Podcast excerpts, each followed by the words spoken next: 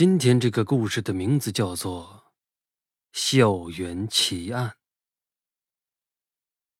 放学了，请离开校园。李莹莹侧头抿着嘴唇，把试卷上姓名后面三个字用笔又仔细描了描，满意的看了一眼，然后开始收拾书包文具。今天是周五，不用住校，提前一个小时放学。妈妈在上个星期就说好给他做水煮鲢鱼。想一想，妈妈做的鱼，竟然不自觉的咽了一下口水。仲秋的阳光暖洋洋的照在李莹莹脸上，她略显婴儿肥的脸上闪着一双很大的眼睛。有一种布娃娃般的可爱和美丽。能在全市最好的一家私立中学读书，并且在甲级班里做学习委员，还是这个学校的广播员，他对自己还是相当满意的。他把文具收拾好，一走出广播室的门，这才意识到四周静悄悄的。楼上同学们早已经走空了。看到长长的、安静的走廊，他突然心里一沉，糟糕！然后急速的跑了起来。跑到楼梯口一看，紧闭的铁门上已经挂了一把大大的铁锁。学校以前是不锁楼梯的，可是经常有附近的人来偷东西，桌椅、实验设备啊。甚至有一次，一夜之间丢了好几扇铝窗，所以学校在每层楼梯都加了铁门和锁。完了，他现在在六楼，这可怎么办呢？远处学校操场上还有几个男生打篮球的身影。他举起双手，刚想喊一喊，突然感觉自己很傻，他们不会有谁看到他。这个六层楼的教学大楼掩映在一大片血红的枫树林里，并且与操场相隔得太远。伏在走廊上往下看去，附近一个人也没有。楼左侧有一根下水管通到楼下，可惜离走廊很远，够不着。即使能够着，他也没有胆量爬水管下楼。待了片刻，他再看了看挂着的锁，伸手顿了顿黑黑的锁头，看一看会不会是虚挂着。他掏出一串家里的钥匙，挨个捅进锁口，不是太小，就是根本插不进。他气恼恼的使劲摇了摇水管焊成的铁门，突然想起六楼广播室会不会有什么工具。他跑回到广播室，广播室在走廊的另一头。翻过走廊，就能通过一个平台上楼顶。在广播室里，他打开抽屉，想找一把锤子或者是锯子之类的，但只找到一把改锥和手电。他一边把手电揣好，一边想：楼顶上会不会有什么碎砖之类的？也许能砸开那锁。他小心翼翼地翻过走廊，通过平台上了楼顶。太阳照在楼顶上，暖融融的。但楼顶上很干净，除了一些小的水泥块，什么也没有。他想了想，即使能砸开六楼的锁，五楼呢？四楼呢？三二一楼呢？唉，想一想，颓丧的下了楼顶。来到自己的教室，高三一班。在入学时，教导主任就告诉他们，他们这个班是全校的重点和骄傲。三年来，这个教室送走一百二十位大学生，其中还有七位清华，九位北大。而现在，自己目前在这个班里学习成绩排第一名。他在教室墙角饮水机前给自己倒了一杯水，然后垂头丧气的坐下来，把下巴支在课桌上，待了一小会儿。哎呀，我真笨啊！怎么忘了今天是周五啊？刚才班长段鹏把这道测试卷交给我的时候，怎么不提醒我马上要放学了呀？只说刘老师让我在最短的时间完成，好定出去夏令营物理竞赛的比赛名额。哎。也不怪段鹏，只是看来今晚又在这里待一个晚上了。如果爸爸妈妈看到我没回家，一定会四处找的，也许还会来学校找，甚至还会报警吧。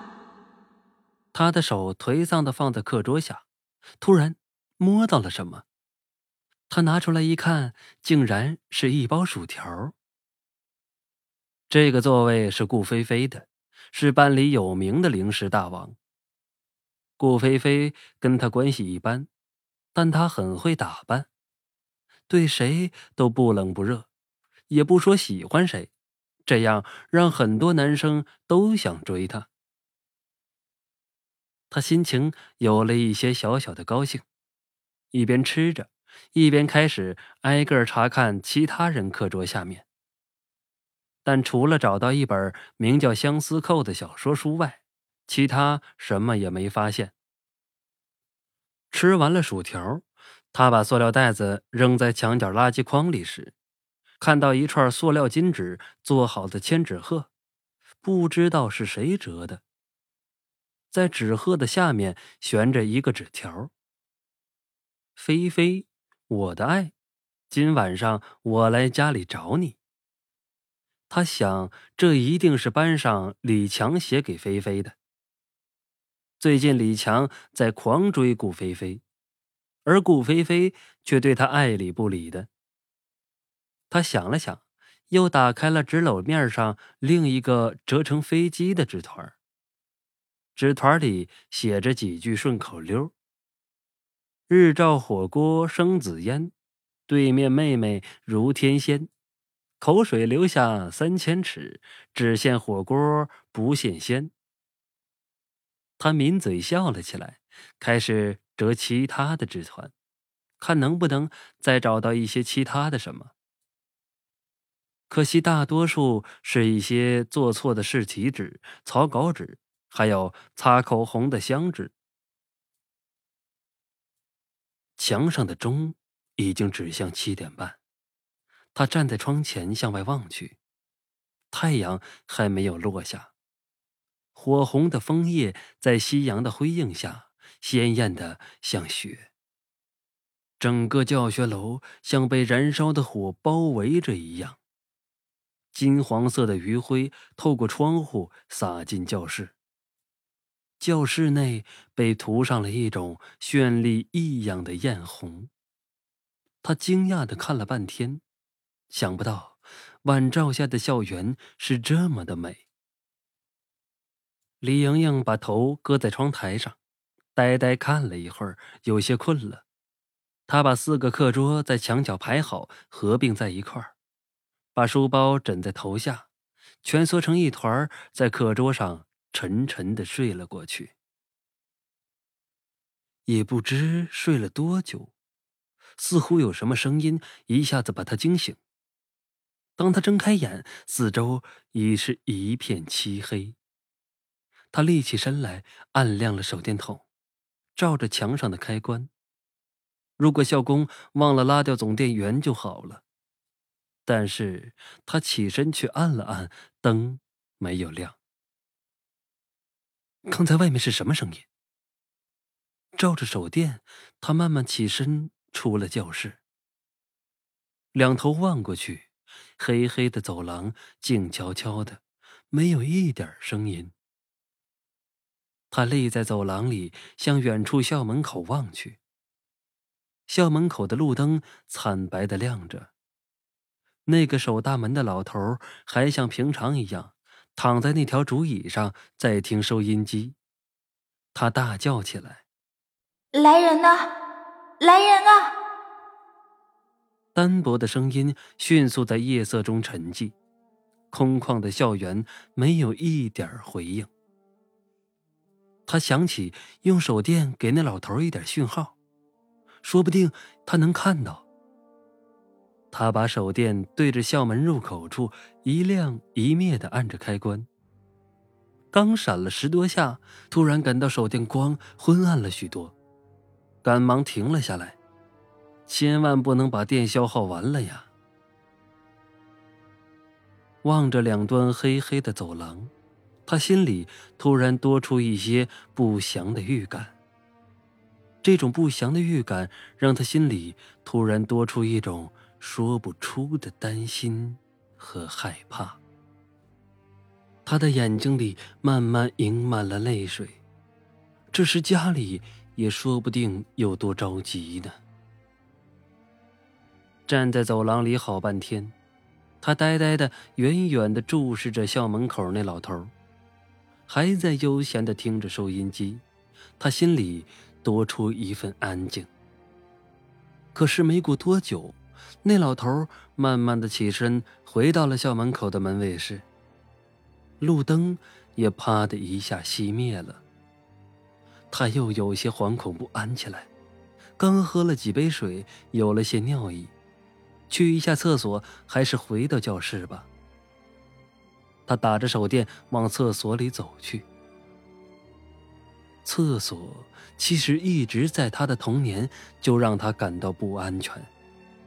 小时候总是不敢一个人上厕所，因为不管是屁股下面黑洞洞阴冷的坑洞，还是墙上奇形怪状的水印，或者是墙角的蜘蛛网、恶心的臭味儿。反正一切都让他感到害怕、不安全，甚至是恐怖。还好学校厕所白瓷砖铺地，窗明水净。他把手电握在手里，不停的向四周晃动着。